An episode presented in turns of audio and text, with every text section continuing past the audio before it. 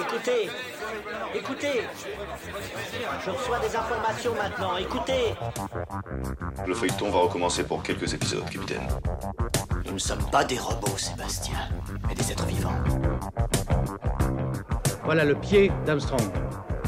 Au centre et en bas de votre écran. Et il marche maintenant.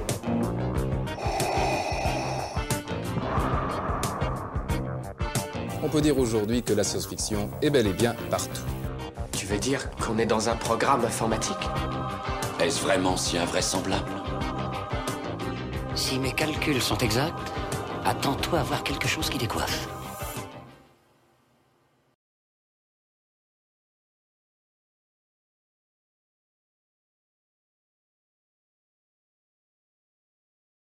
Bonjour à, toutes et à tous, vous écoutez C'est plus que de la SF, le podcast hebdomadaire sur la science-fiction animée produit par l'œil de chéri. Cela faisait longtemps qu'on n'avait pas parlé de jeux vidéo sur le podcast, nous sommes amoureux des pixels et depuis des années, c'est toujours un, plaisir de pouvoir faire découvrir des classiques aux amateurs de, SF. On va revenir justement sur un, un, classique qui a été réalisé par le studio Visceral Games et qui vient de ressortir avec des graphismes qui ont été remis au goût du jour. On écoute la bande-annonce de Dead Space. Brace yourselves. He's gonna smash us into the hull. I think it's me. It's all falling apart here. Hey, Isaac. Coming? Where is everybody?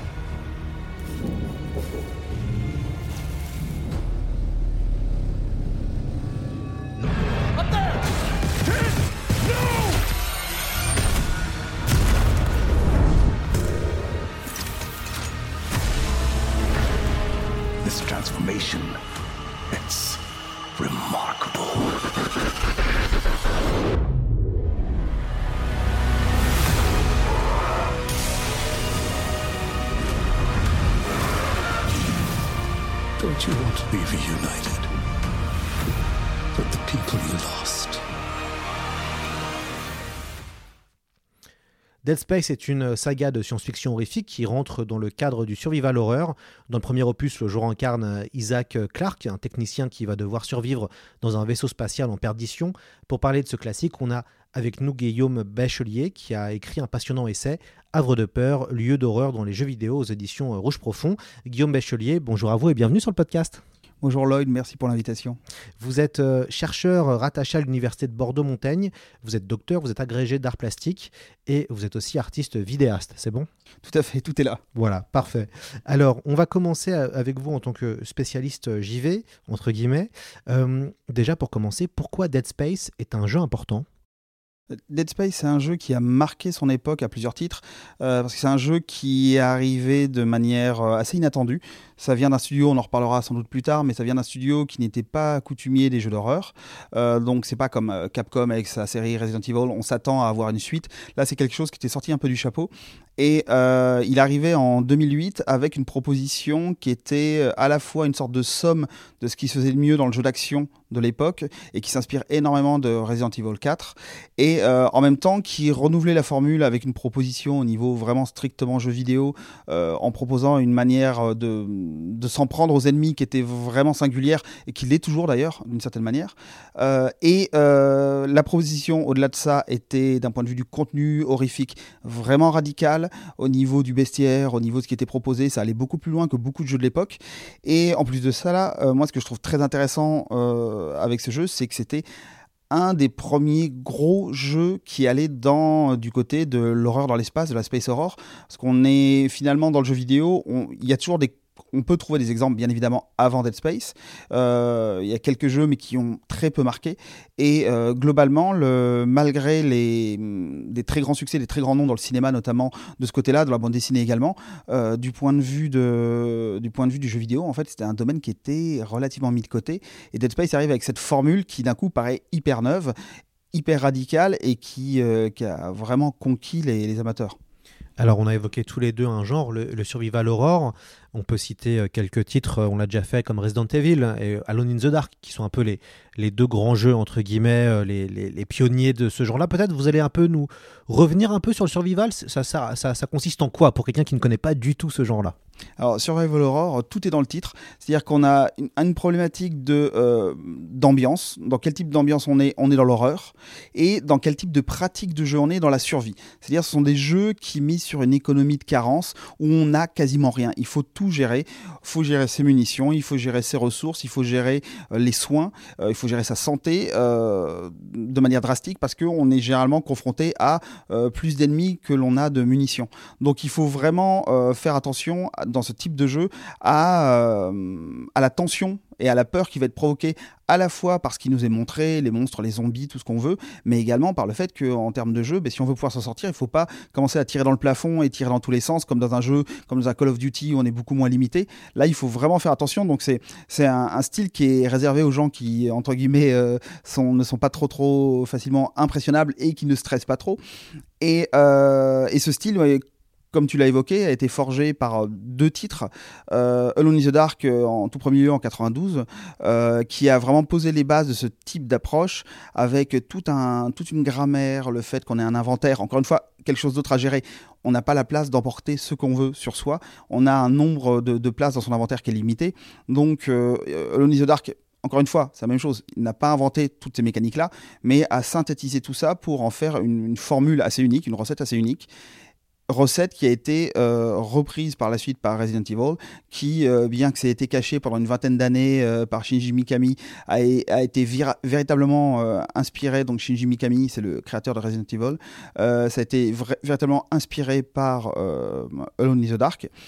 Et on va utiliser tous ces principes de jeu pour plonger ensuite les joueurs, les joueuses dans une atmosphère qui, très souvent va relever du gothique euh, à travers l'exploration de lieux d'enfermement type manoir, prison, euh, type euh, hôpitaux, ce qu'on va retrouver par exemple dans une autre grande série du genre Silent Hill, ce sont ou les écoles, etc. Donc tous les, c'est le petit Michel Foucault illustré. On retrouve vraiment tous les lieux de domination qui vont être comme des lieux vraiment d'épouvante. Et, et, tout ça, je parlais de gothique, c'est hérité vraiment de la littérature 18e. on peut remonter au château d'Otrante de Walpole sans difficulté. On a toute une filiation qui s'installe comme ça euh, dans les lieux, dans les espaces qui sont choisis. Et c'est pour en revenir à notre sujet, c'est là où Dead Space est original, c'est que il va reprendre énormément de codes du gothique, mais à travers euh, une relecture spatiale, à travers des lieux qui ne sont plus simplement le manoir comme le manoir Spencer dans Resident Evil, qui ne sont plus euh, les écoles, les hôpitaux comme dans Silent Hill. On va vraiment avoir une nouvelle proposition autour de ça, avec, mais malgré tout, on va conserver eh bien cette approche de il ne faut pas faire n'importe quoi avec qu'on a en sa possession. Il faut faire attention aux ressources, aux soins. Et autre élément important et qui a vraiment été une, un élément clé dans Resident Evil, dans les premiers épisodes et qu'on retrouve dans Dead Space, c'est qu'on ne peut pas sauvegarder quand on le souhaite. Il faut trouver des points de sauvegarde spécifiques sur lesquels on peut enregistrer sa sauvegarde, mais euh, on ne peut pas simplement à la volée en allant dans le menu pause euh, enregistrer sa partie pour quitter sa partie. Et ça, c'est un élément qui est clé aussi, qui paraîtrait presque idiot comme ça, mais qui est clé dans le game design parce que ça oblige à penser ce que l'on est en train de faire. Est-ce qu'on doit prendre des risques, avancer plus loin, revenir en arrière pour sauvegarder une fois qu'on a progressé, etc. Et ça, ça fait partie vraiment des mécaniques clés du Survival Horror. C'est la combinaison, pour résumer, de, euh, à la fois de, différents types de tensions liées à euh, ce qui nous est montré, ce à quoi on est confronté, et la manière dont, les développeurs nous font jouer. On a aussi évoqué un autre terme que vous, vous, en avez parlé tout à l'heure, c'est le Space Horror. Alors quand on parle de Space Horror, on pense évidemment à deux titres. On pense à Alien, le classique du genre de, euh, qui a été réalisé par Ridley Scott en 1979. Et puis si on parle de jeux vidéo, on peut aussi penser à Doom en 1993.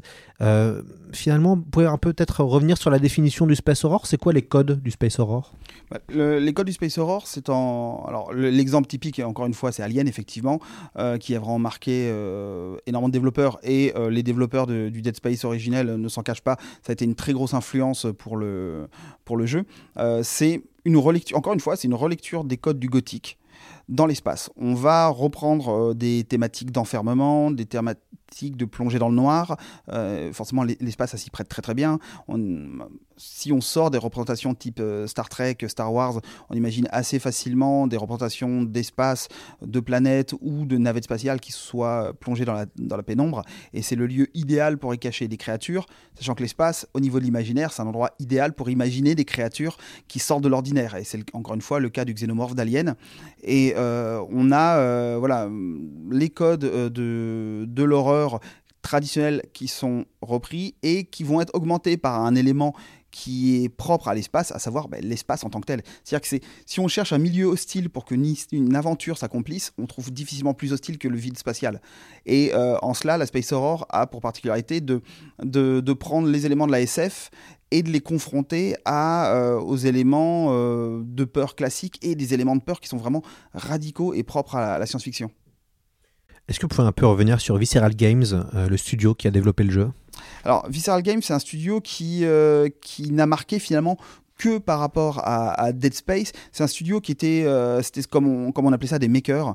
C'est des, studios qui, étaient chargés de, réaliser différents jeux autour de licences connues. Alors, ils sont notamment, euh, ils existent depuis 1998 et ils ont travaillé depuis sur beaucoup de jeux Tiger Woods, des jeux de golf, notamment des jeux à licence comme ça. Euh, ils ont travaillé sur des jeux Seigneur des Anneaux, Le Parrain, James Bond, et des jeux globalement. Alors, bon, Le Seigneur des Anneaux, Le Retour du Roi, il n'était pas affreux, mais c'est pas quand même des très très grands jeux. Et euh, ce qui a vraiment donné un coup euh, de, projecteur au, studio, c'est en 2008, encore une fois, Dead Space. Et euh, autre franchise qui tire un peu son épingle du jeu chez eux, c'est Dante Inferno en 2010, qui était une relecture de, de l'enfer de Dante version beat'em all, donc jeu, de, jeu de baston façon God of War, et qui n'a pas eu une excellente presse, mais qui, à mes yeux, reste un, jeu très, très intéressant. et c'est un jeu qui, malheureusement, a, été, a subi la politique de son éditeur Electronic Arts, euh, qui à une époque, euh, ben, euh, ça, ça, leur a un peu passé, mais à une époque, ils achetaient beaucoup de studios pour leur faire produire finalement des choses qui n'avaient rien à voir avec leur ADN et pour les mettre à la poubelle peu de temps après parce que le studio n'a rencontré pas le succès commercial souhaité. et ils ont terminé leur carrière avec un avec euh, un jeu dans, la franchise Battlefield, donc rien à voir avec euh, leurs habitudes, et euh, un jeu Army of Two. Alors autant dire que là on est dans la, dans la série B la plus prononcée, qui bien évidemment n'a pas fonctionné du tout. Mais ce studio, voilà, c'est un studio qui, qui a évolué et qui n'a trouvé finalement sa sa reconnaissance et son, son plein talent qu'à travers euh, cette série Dead Space qui a compté euh, trois épisodes. Avec trois épisodes on en reparlera sans doute hein, mais qui ont, qui ont suivi aussi le même déclin que le studio. On parle de, quelque chose de très fort pour arriver à des choses beaucoup moins intéressantes. Ce qui est intéressant, c'est que le studio, en tout cas Visceral Games, a, pour, pour Dead Space, c'est à coquiner avec des scénaristes euh, de bande dessinée on pense notamment à Warren Ellis, euh, qui est très connu pour euh, Transmetropolitan, qui, qui, a fait, qui fait partie de l'équipe de l'équipe narrative, comme Anthony Johnson et Eric Remender. Donc, c'est plutôt des scénaristes en fait de comics qui ont participé à, à cette, à cette aventure. ce qui est aussi intéressant avec ce jeu Dead Space, en tout cas sur le premier jeu vidéo qui, qui est ressorti là récemment sur PlayStation 5, c'est que tout le jeu se passe sur l'UGC, l'USG pardon, Ishimura euh, qui est un vaste vaisseau spatial. Euh, vous avez travaillé sur les lieux de, les lieux de peur dans les jeux vidéo. Euh, en quoi cet endroit est spécial? En quoi il est inoubliable, ce vaisseau Ishimura? Le, le, vaisseau, il, recoupe les, tous les éléments principaux pour raconter de l'horreur. C'est-à-dire que c'est un lieu qui est isolé, qui est fermé sur lui-même, mais qui est à l'état d'épave. Donc c'est la maison abandonnée, c'est le château en haut de la falaise. On est sur le même type de, choses, sauf que, encore une fois, vu qu'on est dans la Space Horror, il est perdu euh, dans l'espace, euh, il flotte au-dessus d'une planète, et on a vraiment une situation extrême d'isolement. D'un point de vue de l'atmosphère, de l'ambiance, ce qui est extrêmement intéressant, c'est que euh, tout est conçu avec un design hyper industriel. Un des, éléments clés, une des références clés de, des développeurs, c'est le film Event Horizon. Et ils ont repris cette esthétique euh, ultra industrielle, futuriste, mais industrielle, très lourde, très massive, qui se ressent énormément. Le, le bâtiment, d'un point de vue de l'architecture, est vraiment une structure très lourde, très segmentée. Et ça, c'est l'autre élément clé qui lui donne un aspect vraiment incroyable, c'est que euh, Un des motifs clés qui revient dans le jeu, c'est le motif de la bande, de la rayure, qui a été recherché volontairement par les développeurs. Et on le retrouve sur la combinaison euh, d'Isaac Clarke, on le retrouve dans plein d'éléments de décor. Et quand on voit le bâtiment de l'extérieur, en fait, il est composé avec ce même motif de bande et il prend littéralement l'aspect d'une carcasse. Donc on est, euh, le, tout, tout le programme est là. On est littéralement en train de circuler à l'intérieur d'une carcasse de métal gigantesque qui est complètement éclatée, complètement ouverte, dans laquelle on va, on va se promener. Et euh, ça, c'est quelque chose qui a été très bien fait dans le remake donc, qui est sorti cette année. C'est que le- l'espace a été rendu encore plus cohérent. On a vraiment quelque chose qui fonctionne, qui est plausible, euh, pour peu qu'on adhère au parti pris de départ. Euh, en gros, qu'on adhère à la SF. hein. Euh, on est sur quelque chose qui est tout à fait avec différents espaces qui sont segmentés, mais qui communiquent très bien. Là, c'est quelque chose qui a été au cœur du développement du remake. C'est non pas de concevoir le jeu comme une série de niveaux qui seraient euh, cloisonnés, étanches, mais comme des espaces sur lesquels on est amené à revenir, et même volontairement. On- Il y a des sortes de petites missions secondaires qui invitent à retourner dans les espaces du jeu. Et il y a ce fameux axe de métro qui une sorte de, enfin, de tramway métro qui, euh, qui sert plus ou moins de colonne vertébrale au vaisseau et qui permet d'avancer, de reculer dans l'espace du jeu selon les, les espaces que l'on débloque. Et euh, ça, ça va vraiment permettre de, de donner énormément de cohérence. Et ça, c'est vraiment une des plus-values du remake, au-delà de, de l'aspect graphique qui est, admirable. Euh, de, une des plus-values du remake, c'est le fait qu'on a, on a un espace qui est encore plus plausible, encore plus cohérent. On comprend comment est architecturé le bâtiment. Et, euh, et ça en fait un espace que l'on essaye de s'approprier. Sauf que bien évidemment, mais quand on retourne dans les lieux, certaines salles vont être nettoyées. On- si on est déjà passé par là, il y aura plus de monstres, mais parfois ils en remettent malgré tout. Donc voilà, il y a, il y a une tension qui se crée sur le fait qu'on ne sait jamais vraiment si on peut retourner de manière euh, euh, sauve sur, euh, sur ses pas. On écoute un extrait de Dead Space. Imaginez-vous six mois en tête à tête avec ce caillou. Pour un mineur indépendant, c'est le paradis. Le J7 est l'une des plus grandes découvertes de la CEC. L'équipe de prospection a touché le jackpot. Bon, où est-ce qu'elle est? Le voilà. Contact visuel avec l'USG Ishimura confirmé. Quelle merveille. Le plus grand brise-surface de l'univers. Apparemment, le travail a commencé. Pourquoi le vaisseau est si sombre? On devrait pouvoir voir ses lumières Ouais. Je vais nous mettre à portée. On doit être attendu. Mais soyez prudents à l'approche. Je veux pas qu'on prenne de risques avec la plus grande fierté de la E CEC. Aucun risque, hein. C'est pour ça que vous fouillez dans mes dossiers perso avant de partir Vous surveillez les accès à vos fichiers Je suis analyste informatique, ça fait partie de mon travail. Rien d'autre que des contrôles de routine de la CEC, Daniels. Si vous voulez jouer dans les hautes sphères, il faut connaître les règles. Monsieur, on est à portée d'appel. USG Ishimura, ici l'équipe technique d'urgence de l'USG Kellion envoyée suite à votre appel de détresse. À vous, Ishimura. Ishimura, vous nous recevez? Répondez. Ici USG Kellion. T'as déjà entendu parler d'une panne de communication sur ce genre d'engin? Non, jamais. Allez, que quelqu'un décroche, bordel.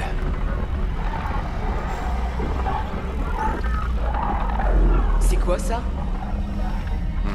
Leur antenne de communication à l'RHS. Peut-être un problème d'encodeur. Daniel et moi pouvons nous en occuper en 48 heures max. Eh, comme ça tu pourras rattraper le temps perdu avec Nicole Ouais, j'espère. Jen, Johnston, approchez-nous. Attache gravitationnelle activée. Atterrissage automatique. Ça vient. Je perds le contrôle. Anomalie d'attache. On est hors trajectoire Daniel Le forçage du système de pilotage ne répond pas. Merde, merde, on arrive trop vite. On va s'écraser sur la coque. Stabilisateur d'urgence La lumière bleue, là Ça nous ralentira peut-être Compris Laissez tomber les boucliers. On s'accroche.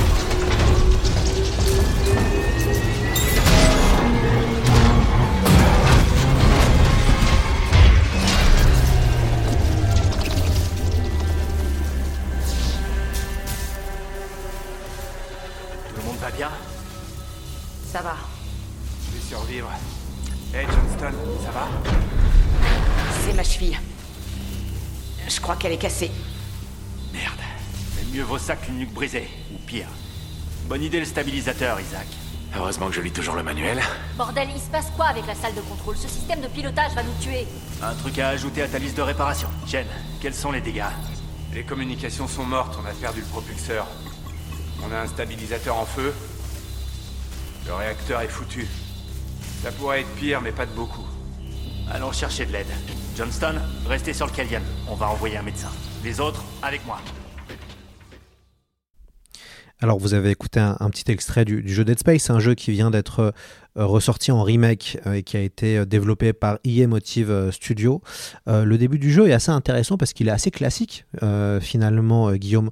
on a un vaisseau, un groupe, une petite équipe qui se retrouve sur un plus gros vaisseau qui doit venir donner une cargaison et assez rapidement l'horreur arrive très vite. D'ailleurs dans Dead Space, au bout de 30 minutes, on affronte déjà nos premiers, euh, nos premiers zombies. Euh, et ce qui est euh, impressionnant, c'est toute l'ambiance visuelle, avec notamment un gros travail sur le noir et blanc, enfin finalement sur le noir et le sombre, puisque comme dans un vrai film d'horreur, il fait très sombre dans Dead Space. Et c'est ça qui est aussi intéressant, c'est que l'immersion et le fait d'y avoir rejoué récemment avec la nouvelle version, euh, j'ai retrouvé vraiment des sensations d'horreur grâce à euh, ce travail autour de, de, de la couleur. Et euh, il y a très peu de lumière en fait dans Dead Space. Oui, c'est un, un, jeu qui mise énormément sur son atmosphère. Euh, il y a des séquences, il y a énormément de lumière qui vont fuser à travers les parois. On a des raies de lumière comme ça qui vont découper l'espace, mais qui vont euh, à la fois qui sont piégeux parce que ça va éclairer certaines zones, mais pour en plonger d'autres encore plus dans l'obscurité. On a du mal parfois à comprendre où on doit circuler, mais euh, c'est vraiment une démarche volontaire. C'est pas un level design qui serait complètement cassé. Et l'obscurité va parfois être poussée assez loin parce qu'on va se retrouver dans certaines séquences à ne pouvoir s'éclairer qu'avec le faisceau lumineux qui se dégage de son arme et on va si on, si on range, si on rengaine son arme, on ne voit quasiment plus rien de ce qui se passe autour de nous.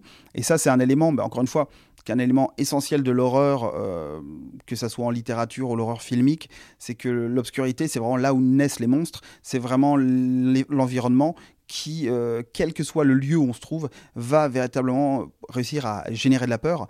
Et, euh, et là, c'est redoublé encore une fois parce que, par le fait qu'on est dans l'espace et donc on n'a même pas le salut de se dire tiens, si j'ouvre une fenêtre, éventuellement, je vais avoir la lumière qui rentre. Là, on a vraiment euh, des. Même dans les rares moments où on a des, des, des vues qui donnent sur l'extérieur de la navette, on voit parfois la surface de la planète au-dessus de laquelle le, le vaisseau flotte.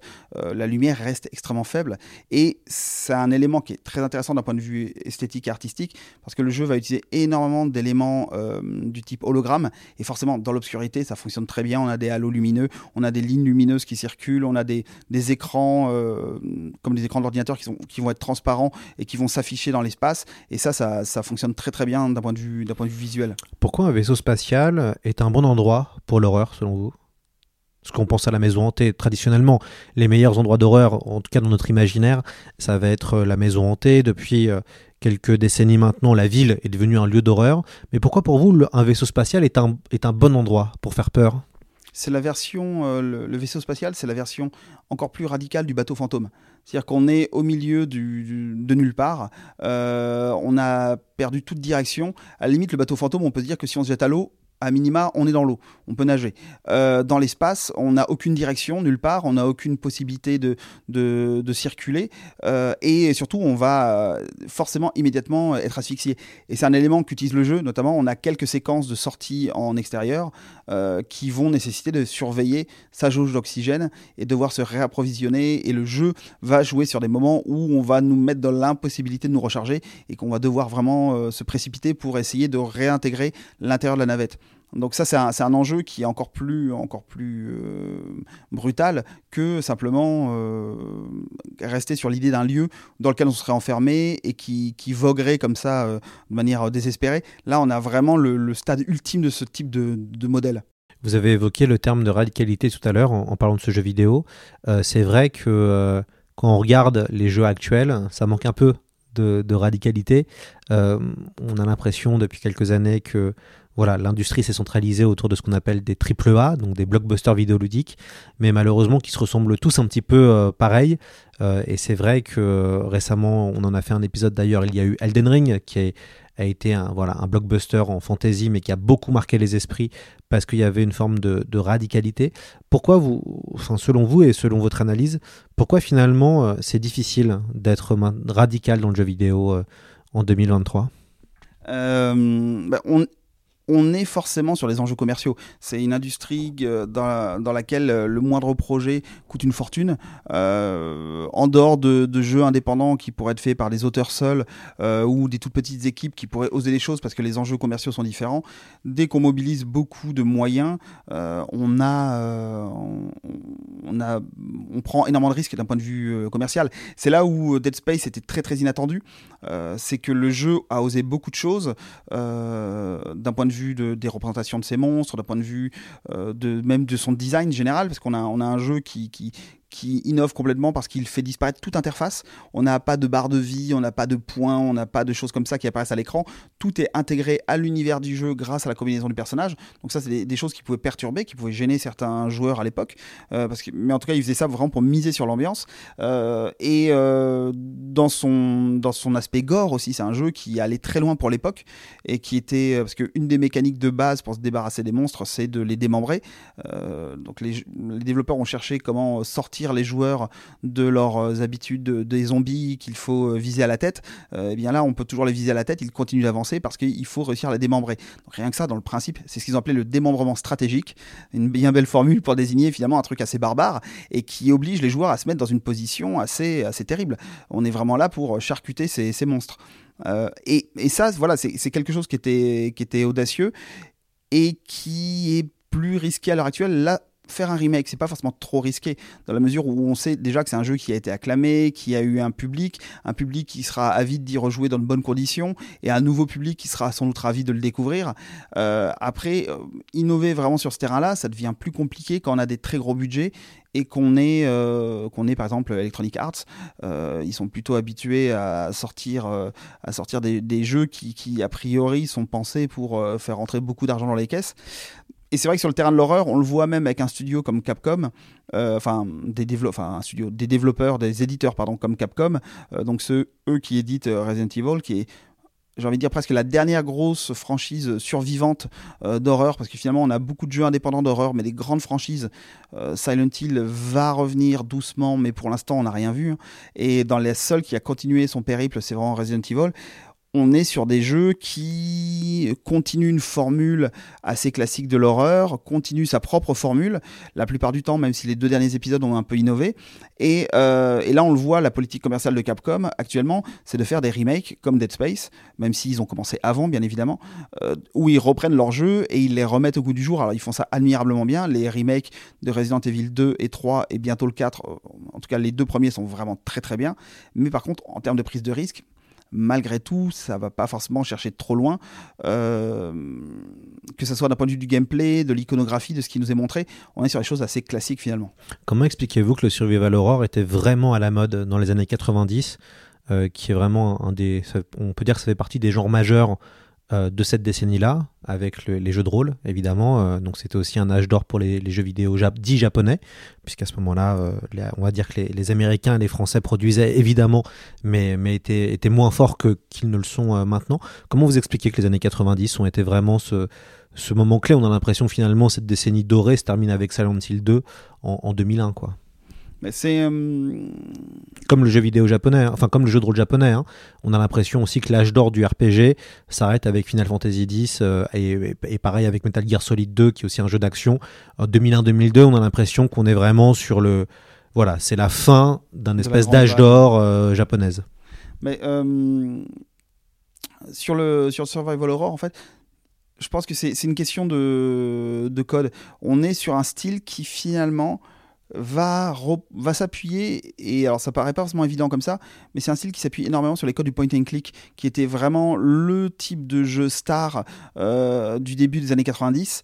Et euh, le jeu d'horreur est une version euh, relativement radicale du point and click où on doit trouver des objets, résoudre des énigmes, gérer son inventaire. Finalement, si on analyse ça comme ça, on n'est pas très loin d'un d'un Monkey Island. Et sauf que, bien évidemment, il y a le contexte qui est complètement différent et l'aspect horrifique vient se rajouter. Et je pense qu'il y a eu une sorte de réflexion, d'avancée, de formule.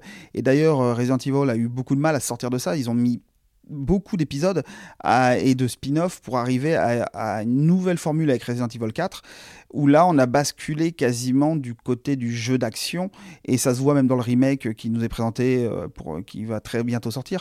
Euh, on est sur une formule qui est, qui est euh, très très proche d'un jeu d'action assez assez vif pour pas dire presque bourrin et et Silent Hill 2 aussi va pousser les curseurs très loin dans ce qui peut être proposé euh, dans l'horreur, mais toujours avec des codes qui sont finalement hérités de, en termes de, mise en scène, en termes de cadrage, qui sont hérités du début des années 90. Et c'est vrai qu'après, je pense qu'il y a une sorte de bascule avec des, des modes qui passent. On arrive sur euh, une époque où l'horreur va, euh, va s'estomper au profit de l'action.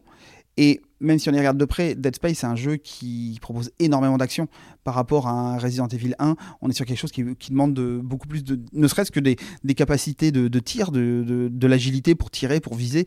Euh, et il y a des séquences, bah, notamment euh, voilà, le boss de fin, faut, faut être à l'aise euh, avec sa manette pour réussir à l'avoir. Donc c'est, je pense que c'est, une vague qui, qui, a été un peu noyée par l'apparition de jeux beaucoup plus dynamiques, beaucoup plus euh, euh, basés sur l'action. Et, euh, et surtout qui, par certains aspects, pouvaient paraître un peu ringards, dans la mesure où c'était des jeux qui étaient restés très très accrochés au fait de présenter le personnage. On était sur des jeux à la troisième personne, alors que la grande mode euh, qui va s'installer assez rapidement, c'est les, celle des, jeux de tir à la première personne, et qui va venir un peu supplanter euh, cette approche-là, où ce qu'on appelle le TPS, donc le Third Person Shooter, va être un peu perçu comme une approche un peu plus grand public ou voire même regarde.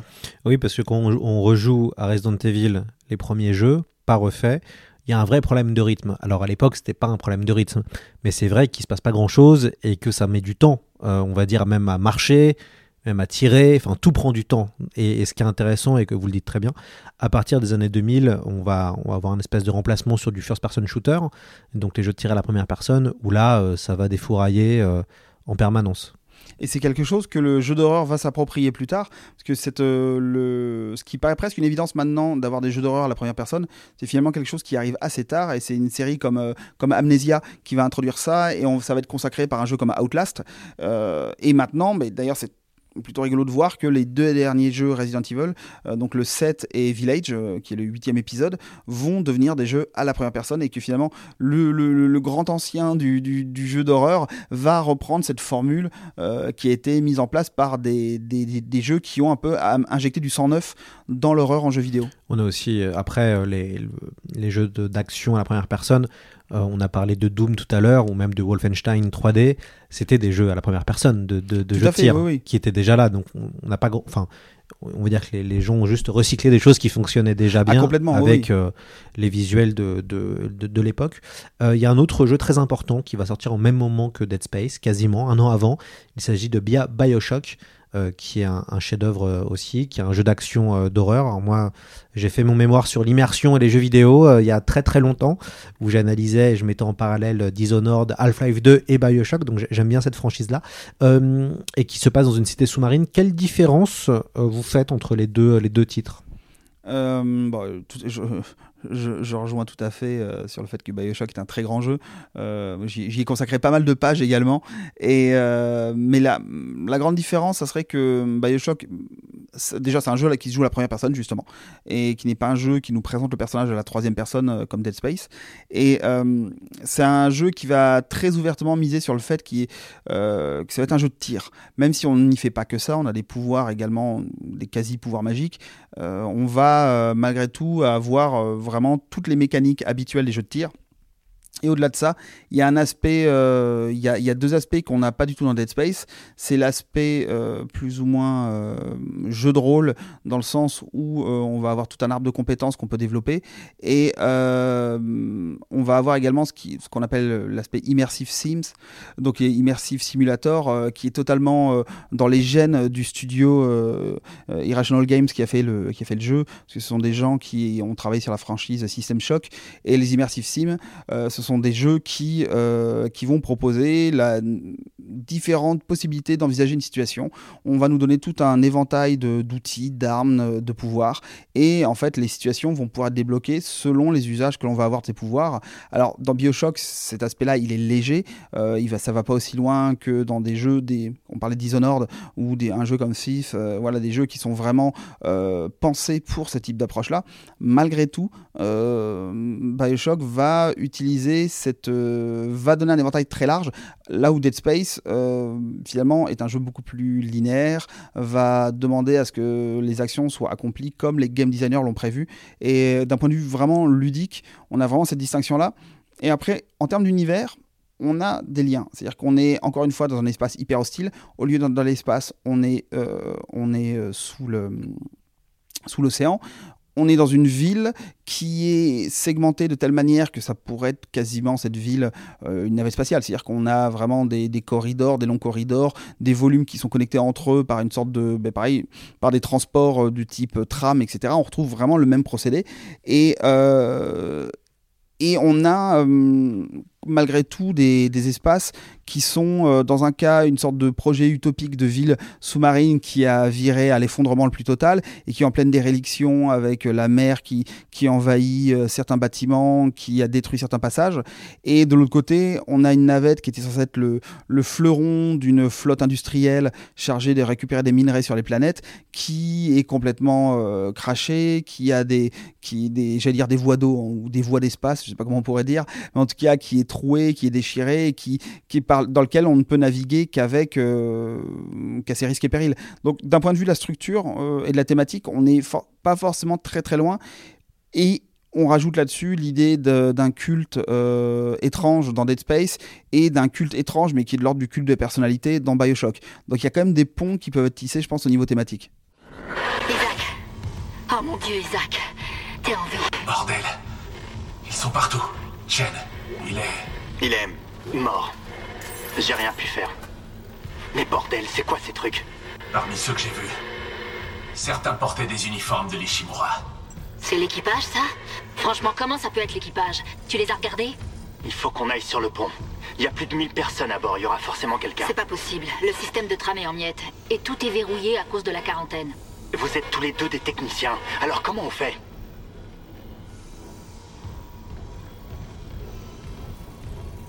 Il y a un wagon de tram en panne qui bouche le tunnel.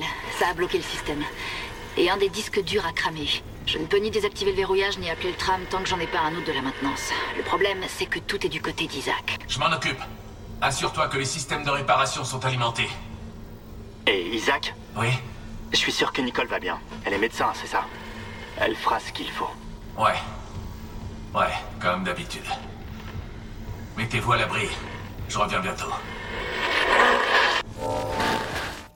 Dead Space a eu en fait un film animé, chose qui est assez rare euh, finalement, et, ce qui montre bien que la franchise avait un vrai potentiel. Euh, il y a eu trois numéros, euh, il y a eu un dessin animé, mais on aurait pu aller plus loin, non, avec un film. Qu'est-ce que vous en pensez, Guillaume? Bah ça c'est toujours le c'est toujours le, le, mythe qui court mais il y a des projets comme ça. Bioshock c'est pareil. Il y a eu des projets de films qui devaient être tournés. Je crois que la Netflix est plus ou moins sur le coup. Mais pour l'instant on n'a rien vu. Donc c'est sûr que c'est un, film qui s'y prête très bien.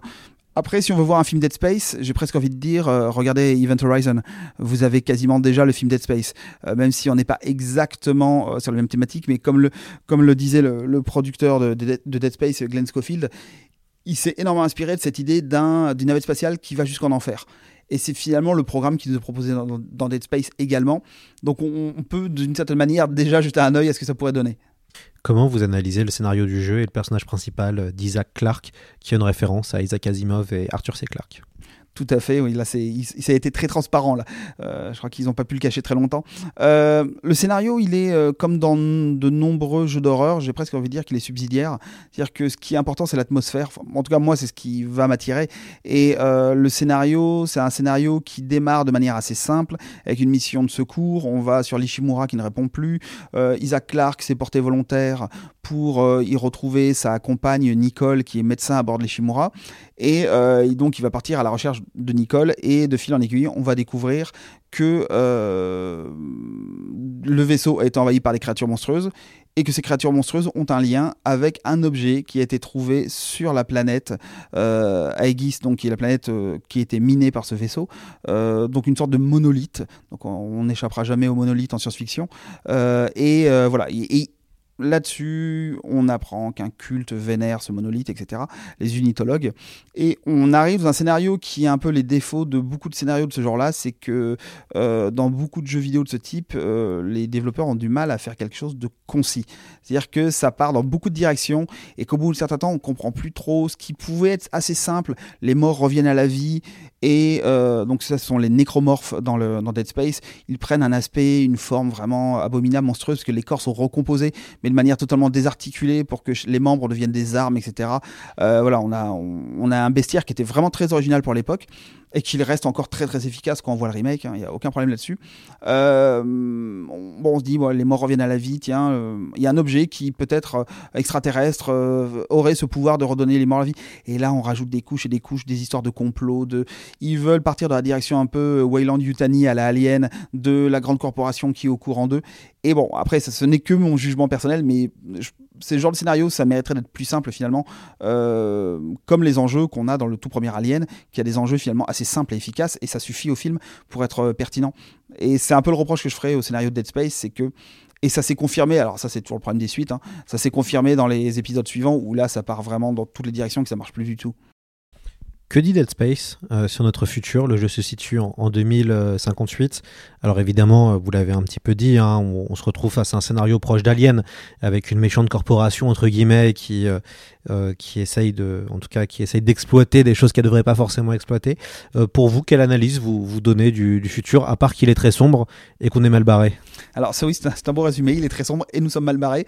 Et, et comme dans Alien, effectivement, on a une vision d'un monde qui est dominé par des méga corporations on n'est pas très loin d'un propos qui pourrait être cyberpunk par certains aspects, hein, euh, où on a des grands groupes industriels qui, ont le pouvoir d'envoyer des navettes à l'autre bout de l'espace pour miner, du, miner des matériaux. Et euh, l'autre aspect qu'on ne retrouve pas dans Alien, par contre, c'est l'aspect sectaire, où on comprend bien l'influence de ce groupe, les unitologues, euh, qui, qui vénèrent ce monolithe et qui ont visiblement une place sur Terre, c'est évoqué dans le jeu, même si on ne met jamais les pieds sur Terre, qui ont une place sur Terre très importante. Donc il y a l'esprit il y a un aspect euh, très polarisé euh, du monde qui nous est proposé par Dead Space où euh, finalement on a une grande religion qui, qui, valide l'idée que nous ne ferons tous qu'un. Un gros groupe industriel qui gère tout ça et finalement c'est presque une version encore plus monopolistique du, de la vie que celle qui est proposée dans Alien avec Wayland Yutani. Là, on a vraiment l'impression que le monde se réduit à finalement très très peu de groupes différents. Le deuxième jeu, euh, Dead Space 2, a eu un gros succès, en tout cas critique et d'estime. Euh, le 3, malheureusement, c'est peut-être l'épisode de trop. Euh, qu'est-ce, que, qu'est-ce que vous pensez des, du deuxième et du troisième opus? On sent que vous êtes un peu sévère, alors que le 2, malgré un scénario assez faible, il faut le dire, euh, d'un point de vue visuel et d'un point de vue ambiance, allait, je trouve, un peu plus loin encore que le premier jeu. Oui, je, suis tout à fait d'accord. Le, le, deuxième, en fait, effectivement, le scénario est pas extrêmement intéressant. Par contre, le deuxième épisode est techniquement, visuellement, était vraiment très réussi. Euh, en termes d'ambiance, de séquence d'horreur, il est extrêmement efficace et euh, il a la bonne idée d'explorer un peu plus le, le bestiaire, de développer l'espace. On n'est plus dans l'Ishimura, mais on est dans une station orbitale, la station Méduse, enfin la Méduse, qui est bah, qui est intéressante parce que du coup ça permet de développer encore plus d'espace. Et là, le rapport au gothique est encore plus prononcé, parce qu'on visite carrément une grande église euh, qui a un style futuriste gothique, quelque chose d'assez intéressant. On a différents lieux comme ça qui sont encore plus marqués.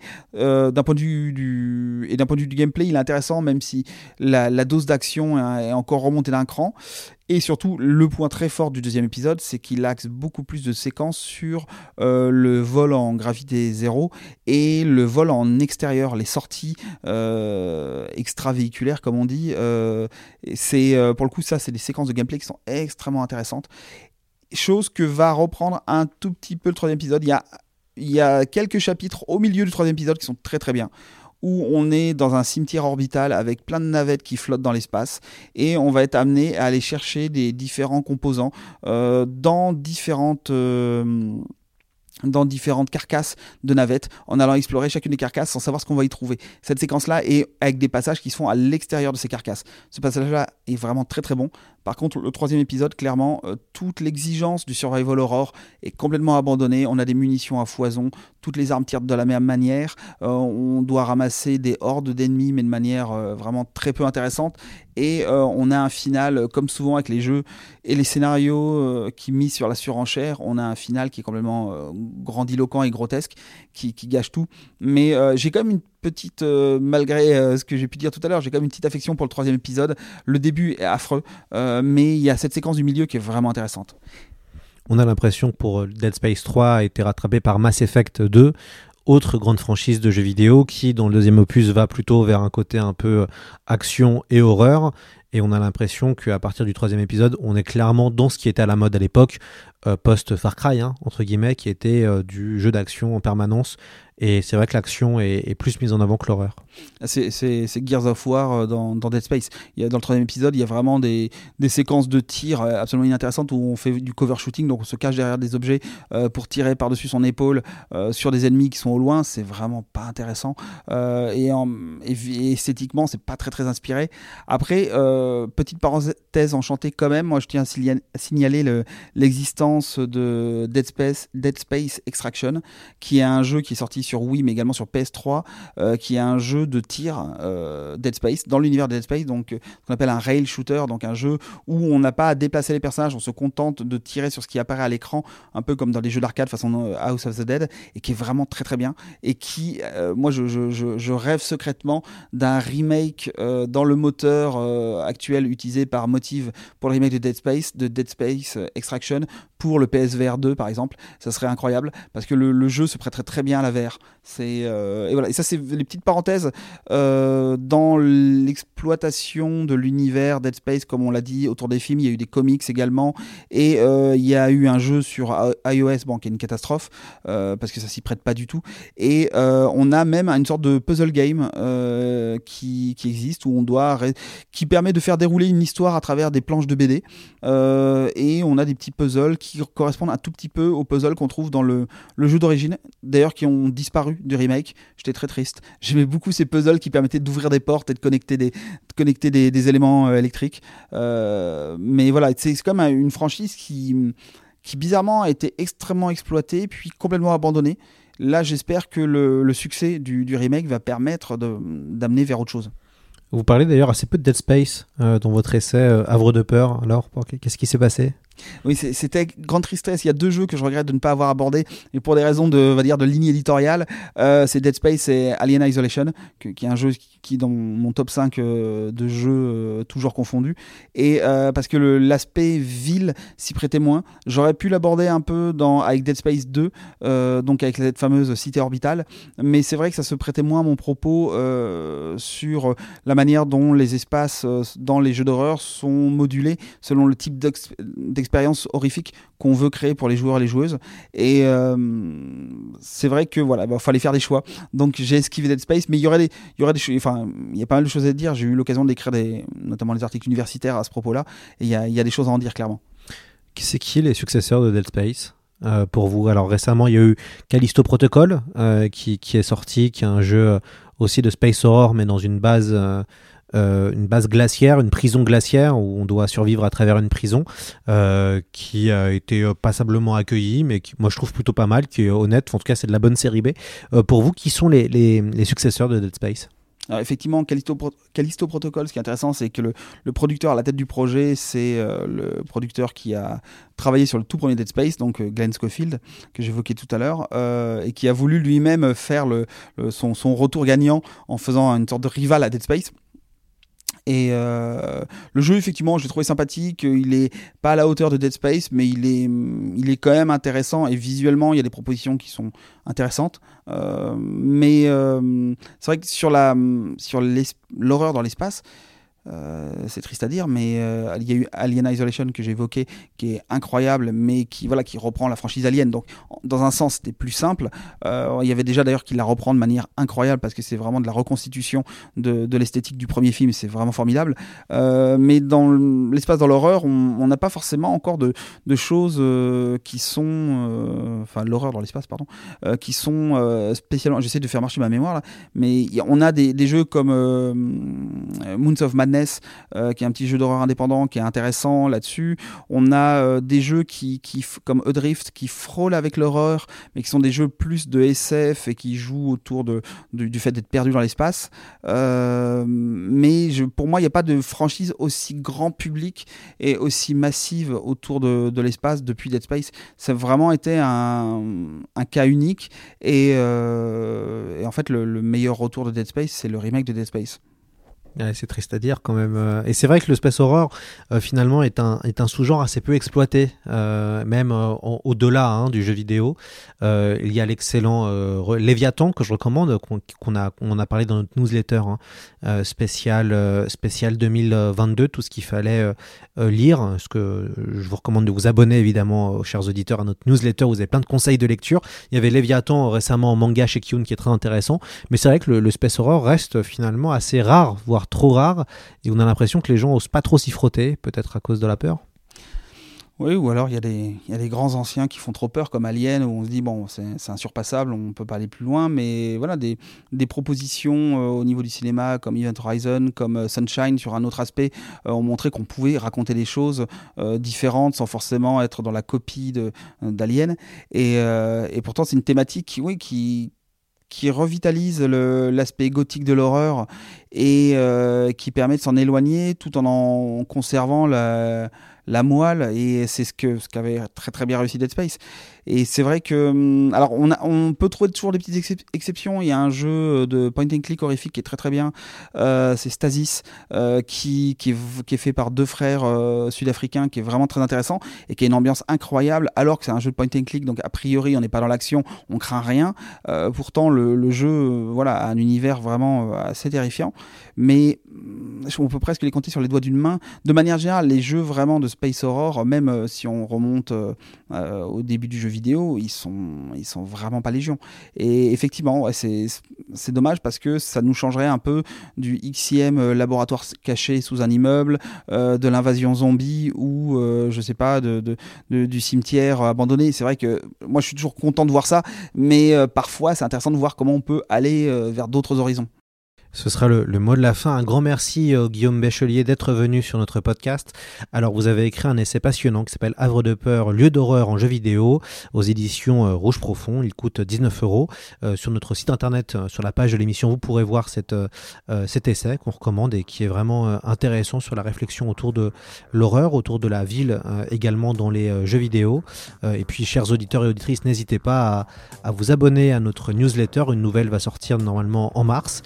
Et puis euh, évidemment, n'hésitez pas à nous laisser des commentaires, que ce soit sur Apple Podcast, que ce soit euh, sur Podcast euh, Critique ou bien bref, n'hésitez pas à nous, à nous laisser des petits commentaires, ça fait toujours plaisir d'avoir d'avoir vos retours.